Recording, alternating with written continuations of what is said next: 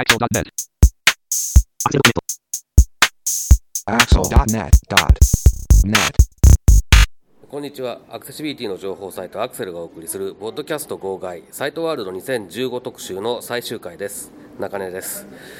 えー今回はですねこれまで、えー十数回にわたってお送りしてきたサイトワールド2015特集の最終回ということで、えーインタビュー一緒に回った私と、まあ、辻さんそれから石木さんの感想をですね簡単にお伝えして、えーまあ、総括と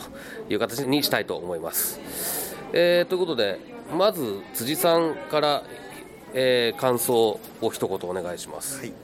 えっとそうですね。僕は今回あのまた3日間一緒に回らせていただいたんですけれどもやっぱりあの今回天候がすごくなんかあんまりなんていうかなその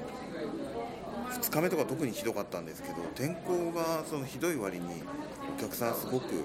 たくさんいらしてるなっていうのが印象に残りました。やっぱりあの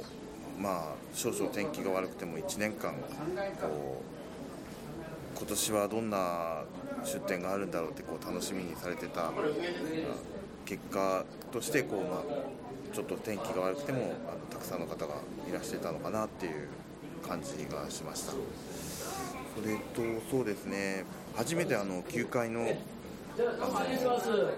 イベントが行われている方の会にも来てみたんですけれどもやっぱこちらもすごくたくさんの方が参加していらっしゃるなっていう印象でしたね。いろんな催しが行われててあの本当はねあの8階だけじゃなくてもっと均等に9階も見ながらあの8階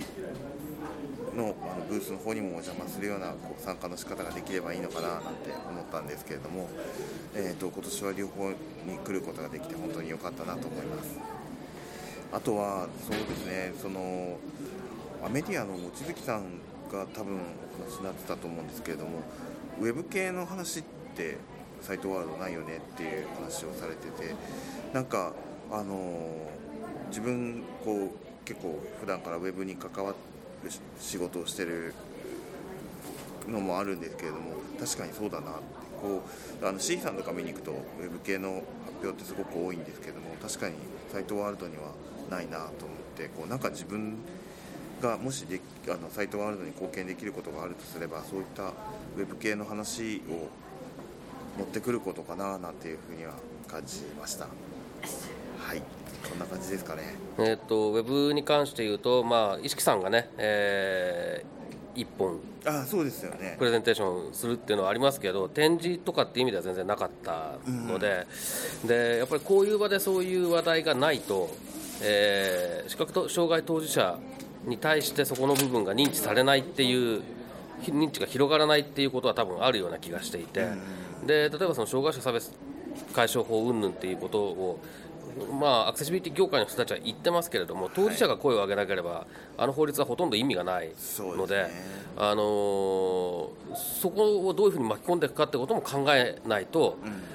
あのー結局何も変わらないんじゃないのかなっていうすごい不安感はあるのでそれはもちろん当事者がちゃんと動かなきゃいけないんだけれども業界もそれを使って何とかしようと思ってるんだったらどうやって当事者を巻き込んでいくかってことはちゃんと考えないといけないかなと思いますよね。そうですね。うんはい、じゃあ続いて石木さんの感想を伺います。いや今年も拡大読書機はやっぱ面白かったですね。あのクリアビュー C も見せていただいたし、えープロセッシングの進化で、えー進化している電子ルーペも見せていただいて、あとその、えー場所の制約から解放されたっていうインサイトさんの拡大読書機、はいあのそれぞれ特色のあるすごい面白い拡大読書機3つ見せていただきました。うんえっとえっとまあ、あの今回も、えー君の手を昨年同様、えっと、展示販売をさせていただいたんですけども、えっと、2日目ですね、にあの東京都内の弱視学級の先生方が、えー集まって研修でサイトワールドに来られてですね、えーあの僕のところに会いに来てくださいましてえーすごいあのいいよあのフィードバックをいただきました。あの4年生の男の子は国語の授業で使ってますとかですね、うんあの漢字練習帳は罫線のレイアウトがすごく複雑なので、それの見やすいのを作ってくださいってリクエストいただいたりとか。ええそうですね。というふうにこういろんなフィードバックをいただいてそれこれからあのあの刺激になりました。うああでも良かったですねそれはね、うん、すごく嬉しいですね、うん。はい、やっぱりユーザーとかね、あのーそういう人からの声っていうのが一番直接励みになりますからね。そうですね。直接聞けるのははい。いいですね、あそうですね。とこういうイベントがイベントをきっかけに直接聞けるっていうのはこのイベントの意義でもありますね。そうですね、ん。はい。ちなみにその今年取材3年目じゃないですか、はい、うん。なんかこう3年回ってみて何かとかえっとあでもこうなんて言うんだろうな。どこの取材先の会社さんもやはりユーザーのことを本当にすごく細かく丁寧にこう観察をして、そこからこう課題とか不便とかを抽出して、う丁寧にプロセスを進めてそれをこう何回も何回もサイクルを繰り返しながら、本当に PDCA を繰り返しながら作ってるんだなっていうのがか毎年感じられるので、うん。そこは本当にこうユーザーとしても嬉しいですし、うん。あのーこうそういうことにアクセシビリティとかユニバーサルデザインに携わってる身としてもすごい刺激になりますね。そうですね、うん。でもあとそういう姿勢とか、うん。その取り組みとかっていうのをやっぱりより多くの人に知ってもらうっていうことの重要性っていうのをすごく感じて、まあなんか手前味噌ですけれどもこういう取材をちゃんとやって、うん。あの配信していくっていうこともあの全く無駄ではないんだなっていうことを感じる瞬間でもありますね、そうですね本当に多くの人にこのポッドキャスト聞いてほしいですね。そうですね、はい。で、で、えーまあ、僕も一言、えー最後に言いますけれどもその、えーっとまあ、インタビューの後のねコメントでも、えー言ったこととの繰り返しになるんですけれども、えーっとタイムズの山口さんの、えー